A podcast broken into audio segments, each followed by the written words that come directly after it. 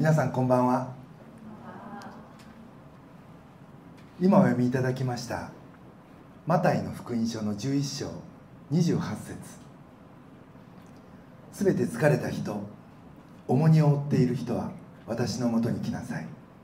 私があなた方を休ませてあげます。これは有名な御言葉でおそらくキリスト教会の入り口に掲げられている聖句の中ではこれが一番多いんじゃないかと思います。そしてこの御言葉は東京という町で働き詰めに働いてる僕らに対してあなたにも休息が必要だと言ってくれているような気がします。ある詩人は言いました。誰も満足なんかしてない。ほとんどの若い人は仕事で成功を収め愛する人を見つけ社会で良いことをすれば満足できるはずと考え頑張ってる。そうすることによって自分の人生に平和と満足が訪れるはずと。ところが年を重ねてたとえ仕事上の成功や愛を手に入れまた世のために良いことをしたとしても僕らには不満が残っててその不満はその小さな幸せなんかよりよっぽど根深いと気づくんですね。またある作家は年を取ると若い時より何をやっても満足できなくなると言います。楽しんでる時でさえいつかこれも滅びてなくなるという思いになってその虚しさが今の楽しみまで奪い去ると。そんなことを言う作家に対して人々は今を生きろもっと今を楽しめ。という。でも彼はそれじゃあ本能に生きる動物と一緒になる。僕は人間だから考える。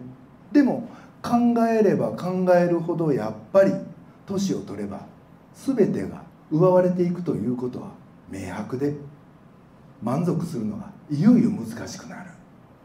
というんです。僕たちはどうでしょう？若い頃はこの山さえ乗り切れば幸せが待ってると。そんな積み重ねで一生懸命幸せに到達できると信じて頑張ってきたんやないでしょうか。ところがその小さなゴールに実際達してみるとそこはゴールではないし幸せも休息も大したことないまま次なるスタートがまた待ってるだけ。というのを経験してきたんやないでしょうか。イエスは今日の箇所であなたの求めてる安息を与えれるのは私だけだ。と言ってます。イエスの言われる安息とは何でしょう。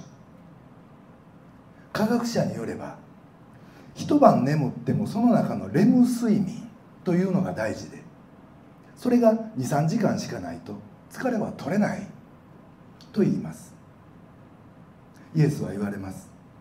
あなたが休みを取りまた休息をとって旅に出たとしても深い霊的な内なる休息魂のレモン睡眠は得ることができない。それを与えることができるのは私だけだって。ではこのイエスの言う本物の休息魂のレム睡眠とは何なのか。またそれはどうすれば手に入れることができるのか。そのことについて3つのポイントでご一緒に考えてみたいと思います。まず1つ目のポイントは本物の自由と安息。イエスはここでそれが何なのかを語ろうとしてます。がそれは僕らの文化からするともう突拍子もないようなことのように聞こえます。まず「私の首輝を追いなさい」と来るからです。また「私から学びなさい」とも言われる。この2つは同義語です。まず29節。そうすれば魂に安らぎを得ます」って僕たちは農場で育ったわけでもないんでくびきいう言葉は聖書のこの箇所で聞いたりするぐらいで他では見たことも聞いたこともないそんな単語です。くびきとは荷を負わせるロバや牛の首にかける器具でそれ自身は大したものでも何でもなくでもそこに重荷がかかってくるんです。くびきごとに重荷は違う。だからイエスは重荷を負ってる者は私のところに来私のくびきを追いなさいと言えるんです。イエスは私のところに来て私を信じて祈りなさいとは言わずにその代わりにあなたはこれまでのくびきをやめて私のくびきにチェンジせよと。この私のくびきを終えは私の弟子になりなさい。ということです。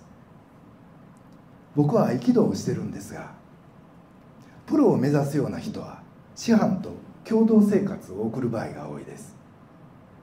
おそらくそれを通して師範に仕えまたある意味師範の呼吸まで学び取っていくんですね。師範もその人の人生をある意味で支配し持ってるもの全てを伝授しようとする。そんなんは特殊な世界だ。と思われるかもしれません。がでもそれと同じことをイエスはここで言っておられるんです。だからくびきとか重荷とかいう言葉がふさわしいしその上でイエスはあなたは私をあなたの人生の主としあなたの人生の全ての中心に私を置いてほしい。そうすることであなたは魂の安息を得ることができるっていうんです。言葉を変えると私にあなたの人生を支配させなさいって。あなたは自分の決定権を放棄し自分の望む人生を諦めなさい。そのことによってあなたは魂に安息を得ますと。そんな時代錯誤的なこと言わんといてよと思われるかもしれません。江戸時代やあるまいしって。今は令和ですよって。僕らにとっては確かにそんな感じがするかもしれません。僕らは自分の人生は自分で決める。自由は何より大切。それだけは絶対に人に渡すなみたいな文化の中に生きてる。と言っても過言やない。そんな時代にあってそれでももしあなたが内なる自由を望むなら私を主人にしなさい。もし自分との平和を保ち自分の人生に満足するそんな幸せな人生を望むなら私を完全に主としなさい。そうしない限りあなたの内なる自由はいつまでも得ることができない。とイエスは言われるんですね。これは誰が聞いてもクレイジーに聞こえるでしょう。実はこの答えはすぐそこにあるんだけどそれがなかなか見えてこないんです。実はここはこう読んでほしいんです。私のくびきを追いなさい。のところでイエスが言おうとしているのはあなた方はみんな重荷を負ってる。もし疲れて重荷を負ってる人がいたら私のところに来なさい。みんなはその重荷ゆえに落ち着かないんだ。と言ってるんです。あなたはすでにあるものに縛られてる。あなたにその拘束と縛りがある限り霊的な自立は手に入らない。だから今あるその縛りを捨てて私のところに来なさい。と言ってるんですね。何を言ってるんですか。私はもともと自由人です。と言うかもしれん。これまでも何が正しく何が間違ってるかなんて自分で全部見てわかるし決めてきたしこれからもそうだって。ではあなたは何のためにこれまで生きてきたんでしょう？なんであれもし私はそのために生きると決めたものがあったとすればあなたはそれに縛られて生きざるを得ないし実際そう生きてきた。だからあなたは自由でない。例えばあなたは配偶者とかパートナーのために生きることに決めてその人があなたの主な喜びであり満足だったとする。とするとその場合あなたはその人に縛られてるということに気づくでしょうか。自分はその人に支配されてるということに気づいてるでしょうか？もしその人との愛と幸せがあなたの人生のメインテーマやとしたらあなたはその人に感情面で極端に依存することになります。もしその人に批判されたら打ちのめされるでしょう。またその人が怒ったらもう立ち直れん衝撃を受けるでしょう。相手が問題抱えててもそれを冷静に受け止めることもできないかもしれん。そこまで聞いてひょっとしてあなたは分かった。確かに今日依存は良くないしなら私はこれからはキャリアのために生きると言い出すかもしれん。それなら誰にも精神的に依存することにはならないし私は自給自足の人間になれるから。ところがキャリアのために生き始めるならそれもまた自立した人間ではない。今度はキャリアに縛られることになる。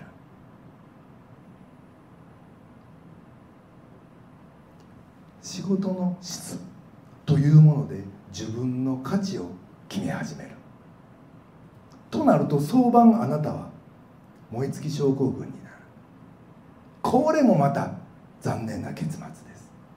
それを聞いてひょっとしてあなたはなら子供のために生きようというかもしれん。ところが子供をお持ちでない方は子供のために生きるというのが実はどれほど簡単に始められることかというのが分かっていない場合があります。よく私は子供に自分の人生かけてます。という趣旨のことを語る親御さんがいます。もし子供がいなかったら私は自分の人生に何の意味も見いだせないぐらいの思いになって。でもそのことで子供自身が壊されていってるというのも事実です。もしあなたが子供のために生きてるとしたら子供たちは逆にあなたが子供たちの人生を支配しているその反作用としてあなたから逃れようと必死になってるか。それとももっと悪いケースは彼らはもうその努力すらしなくなっててあなたはすでに子供を通しての人生を自分の人生として生きててもうその結果彼らはいつまでも自立した大人に成長できないでいる。そこまで聞いたらあなたはこう言うでしょう。まあいいかと。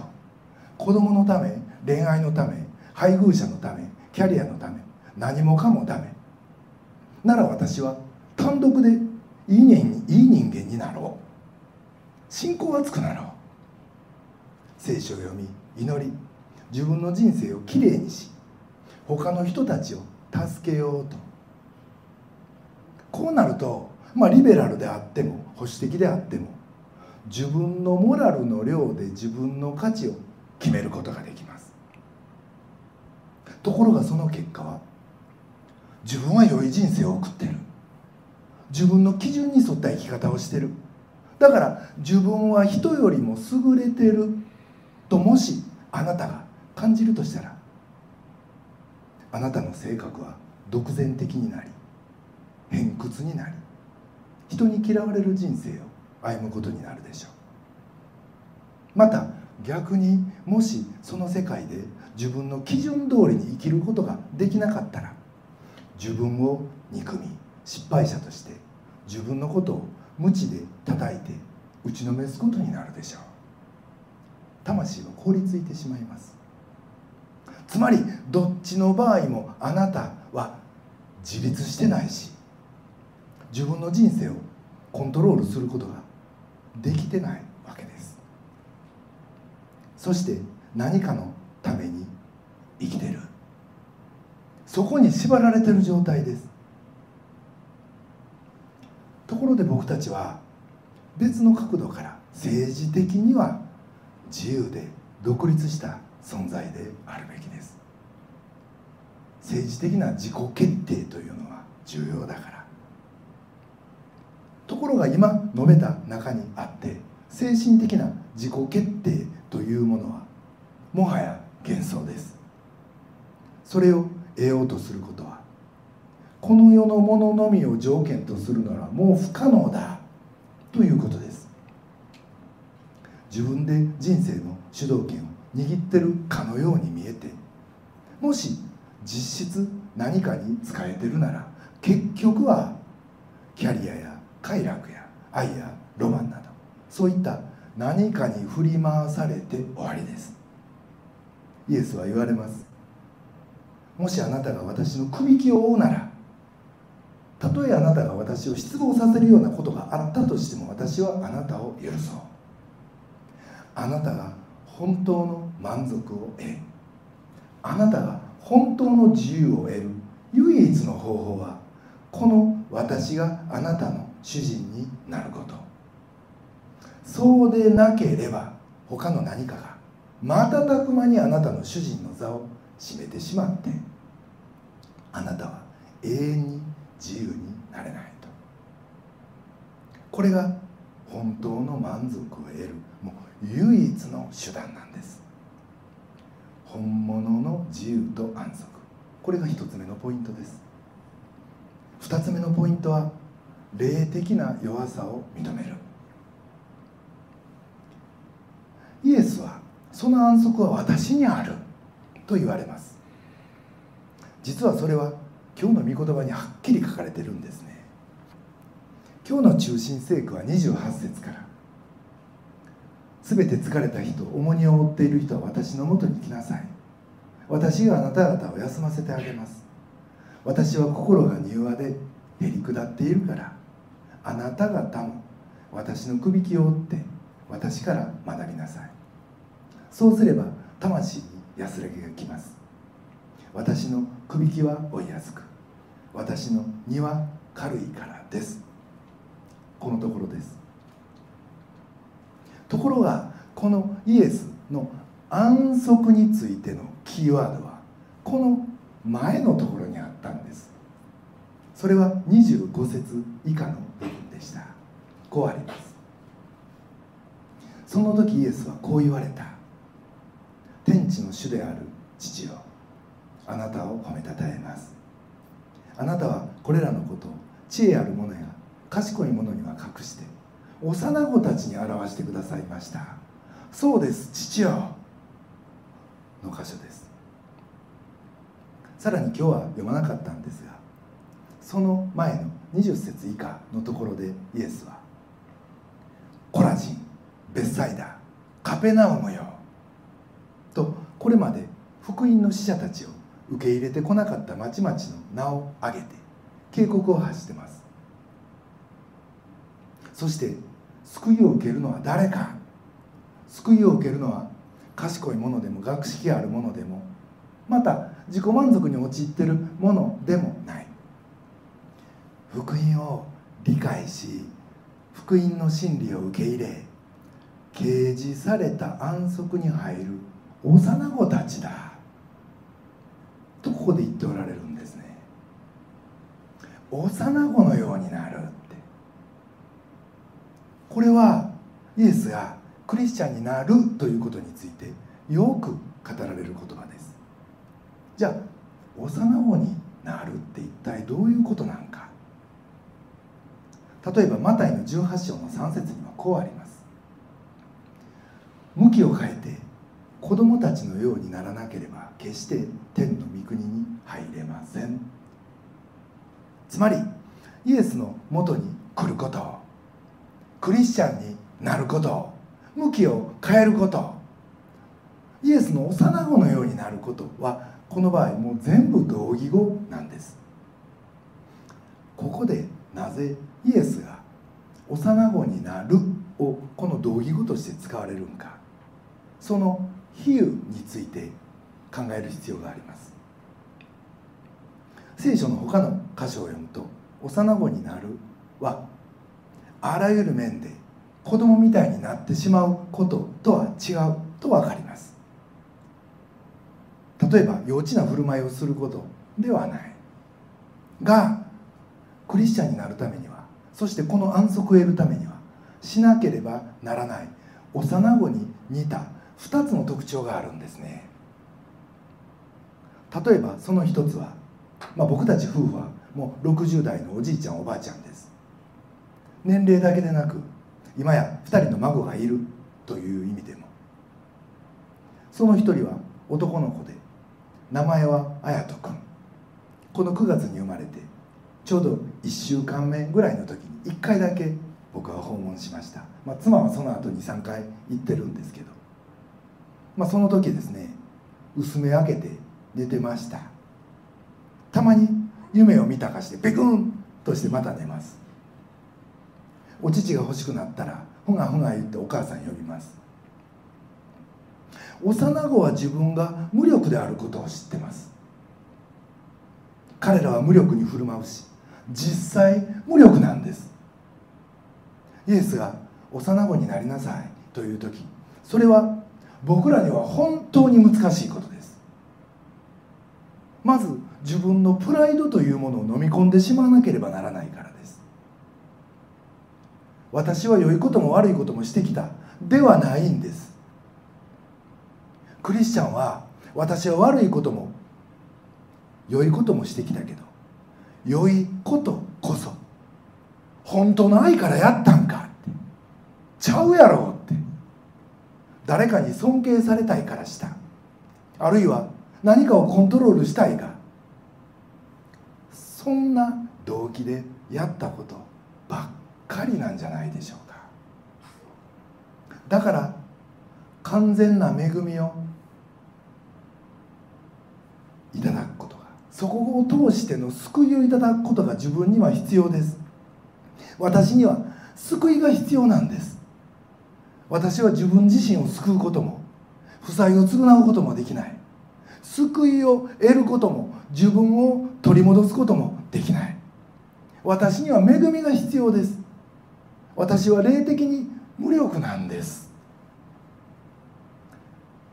現代人にとってこれは非常に言いにくいことだけどでも実はこれを最初にしなければならないんですね。幼子になるには自分の霊的無力さを認めなければならないということ。霊的な弱さを認める。これが2つ目のポイントになります。3つ目のポイントは愛に安住する。さらにもう一つの幼子を見て僕たちクリスチャンのあるべき姿を知るとすればそれはイエスがあなたを愛し許してくださると信じその愛に安住しなければならないということです。安住って何かな？もうそれは無防備でもう脱力した状態ということです。小さな子供はあなたが自分のことを愛してると非常に確信してます。実は長女の娘で2歳の女の子がいます。名前は泉ちゃんです。がこの夏しばらく月島に泊まりに来ました。来ると毎朝早くからドアを開けてじいじじいじと連呼しながら僕の部屋に入ってくる。次は「しーちゃんしーちゃん」と言いながら赤星インコのところまで僕を連れて行ってカゴと同じ高さまで抱っこしてくれとせがみます。実は大動脈解離の手術を受けてからお医者さんから唯一言われたことは3キロ以上の重たいものを持つことはダメということでした。がこの子がいる時だけはもうそんなんお構いなしです。下ろすとまた「しーちゃんしーちゃん」と。よっぽどしーちゃんが好きなんでしょう。可愛いなと思うけどでももういい加減にしてほしいなという気持ちにもなります。また言ってる言葉が僕には2割ぐらいしかわからないんですね。何か指さしてこれかなと思って想像で持ってくるけど大体外れてます。もうしんどくなってくる。孫は来てハッピー帰ってハッピーというけれども僕の場合、まあ、体力不足もあるんだけれどももう僕にとってはもう半日も一緒に遊んでるとああもう十分遊んだなという感じです。でもあちらはどんな大変なことをおじいちゃんに強いたとしてもおじいちゃんをはじめ全ての大人は自分を愛してくれてると思い込んでる。また前の晩はあんなに寝るのも遅かったしおそらく翌朝はゆっくりしてくれてるやろうと期待してるんですがでもそうは問屋が下ろさず6時半か7時前には僕の部屋のドアにはあの鍵がないんですけどそのノブを一応あの椅子で止めてるんですけど開くかどうかガチャガチャガチャガチャ外から確かめてしばらくすると入ってきます。こっちは夜型なんでまた寝入り花いうところもあってこのまま起きたら一日体力持たせる自信がないからどうぞ入ってこないようにと願うんだけど期待に反してドアは開きその部屋にいる老人の睡眠を無残にもこの子は蹂躙するわけです。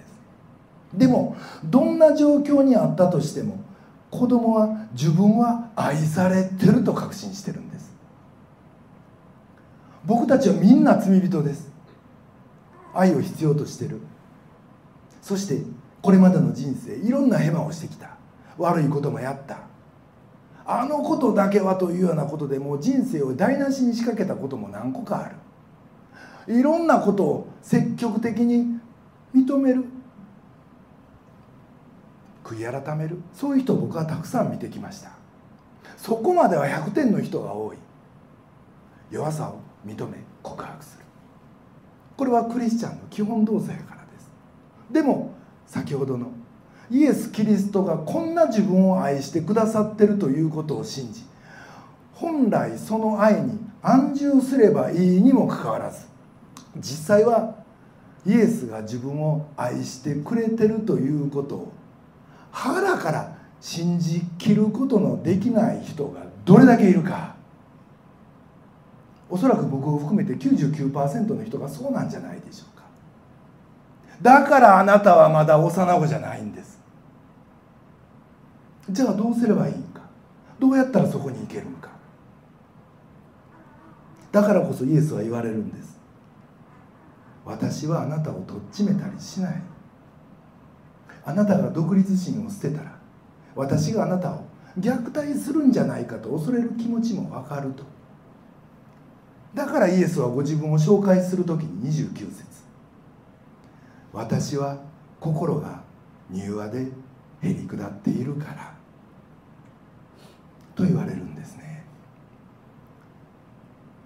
先週のメッセージではマタイの11章でバプテスマのヨハネがイエスの弱さに腹を立てたという場面を一緒に見ました。私が牢屋に入れられ殺されかけてるのはあなたのせいです。あなたが弱いメシアだから。メシアは救い主なのにどうして全人類を救う力強さがあなたにはないんですか？って。この問いに対するイエスの答えはこうでした。私が悪に裁きを下したら誰もいなくなる。私は裁きを下すために力強く来たのではなくあなた方の裁きとあなた方の罪を代わりに担うために弱く来たんだって結局イエスは十字架にかかる前にゲッセマネの園で血の汗を流され苦闘し我が神我が神どうして私を見捨てになったんですか？と叫ばれた。主は決して十字架の上でも休むことはできませんでした。それは神がそこにイエスと共におられなかったからです。神はイエスを見捨てた。なぜならイエスは僕らの罪を全部背負ってその身代わりの罰を受けてくださったからです。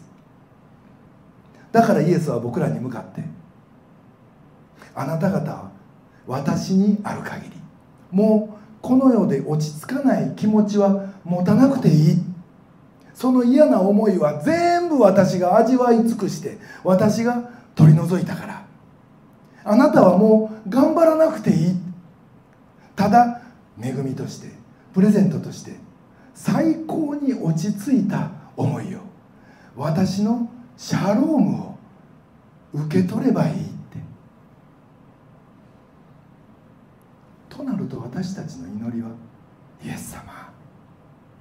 あなたは十字架の上で肉体的な平安だけでなく霊的な平安も全て失い。私のために。無限の落ち着きなさの中で魂の苦悩を体験し死んでくださいました。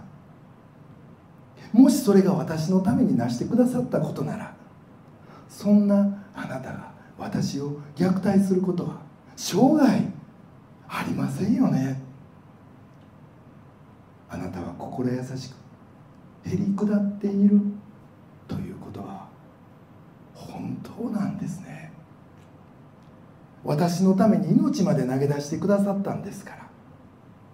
今こそ私はあなたに信頼します。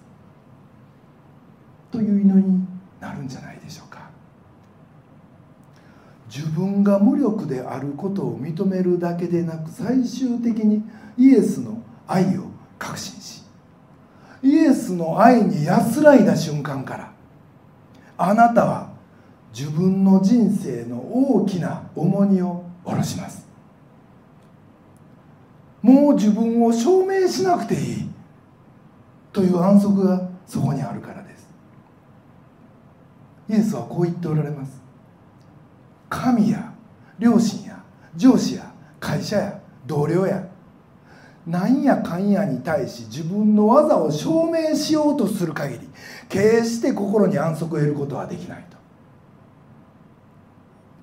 パウロはピリピの3章で私はこれまでの立法に由来する義ではなくイエスを信じる信仰による義をもってキリストに見出されたいんです。と言いそれまで集めてきた義はチリアクタだ。と言ってます。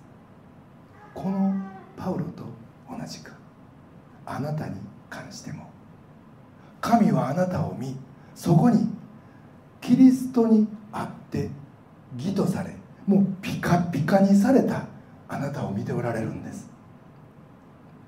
そこにあなたの絶対的な美を見ておられるんです。だからあなたはもう自分を証明する必要はない。こうしてあなたは安息を得るんですあなたは本当の自由を得たわけです。でもそこであなたはくびきにつながれてるということを忘れてはいけません。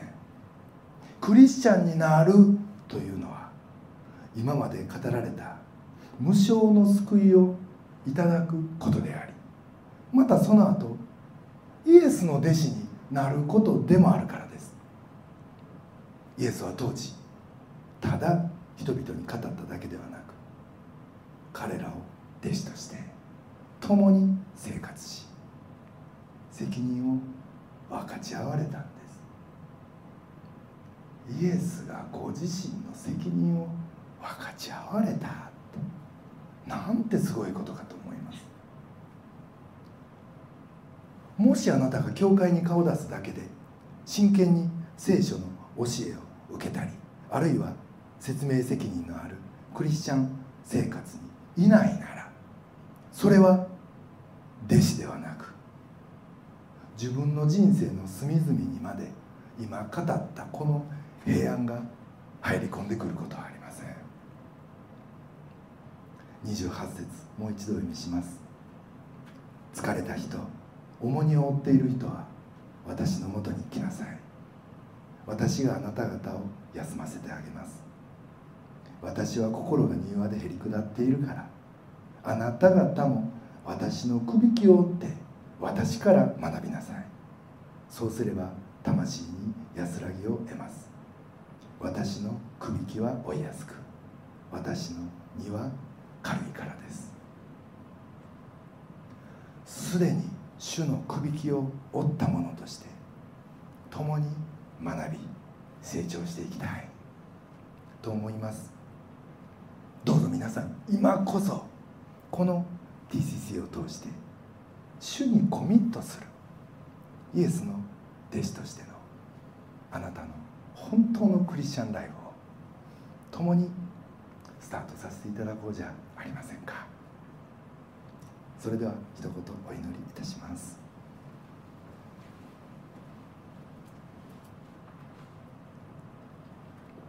向きを変えて子供たちのようにならなければ決して天の御国には入れません。愛する天のお父様尊き皆をあがめます。私たちは自分のコントロールを失うことを極度に恐れるものです。でも主よそれでは幼子のようになってというあなたの招きに応答し天の御国に入ることはできない。ということを今日教えていただきました。柔和で心優しくへり下ったイエス様。我が罪のために最大に落ち着きのない十字架を耐え抜いてくださったイエス様。あなたの絶対的な美を見それを通して私たちを見てくださるその天の父なる神様の眼差しに安心しきる生活自分で頑張るのではなくその愛に安住するまことのクリスチャンライフをそしてあなたの弟子としての確かな歩みを私たち一人一人が今日から歩むことができますように。どうぞ主ご自身が。私たちに伴い助け導いてください。尊き私たちの救い主主イエス・キリストのお名前によってお祈りします。アーメン。